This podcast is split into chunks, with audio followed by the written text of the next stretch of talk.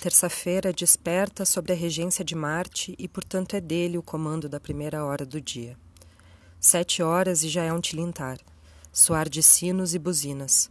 E de sete em sete, como são sete os planetas, a hora marcial avança. 14 horas, 21 horas, 4 horas. Estaria para lá de suficiente a agenda das resoluções de hoje se não fosse o tal em Ares. Tamanha disposição, cólera, fogo, toma as 10 horas para convocar audiência com Júpiter que não cumpre nem o ditado.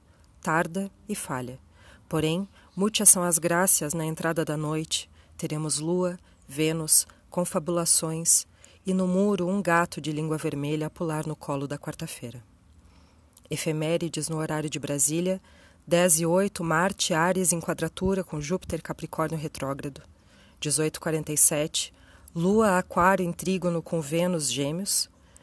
23 e 29, Lua entra em Peixes.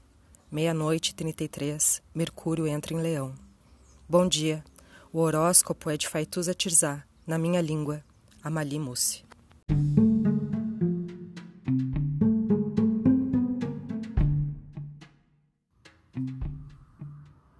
Olá, meu nome é Faituza e este é um espaço de astrologia.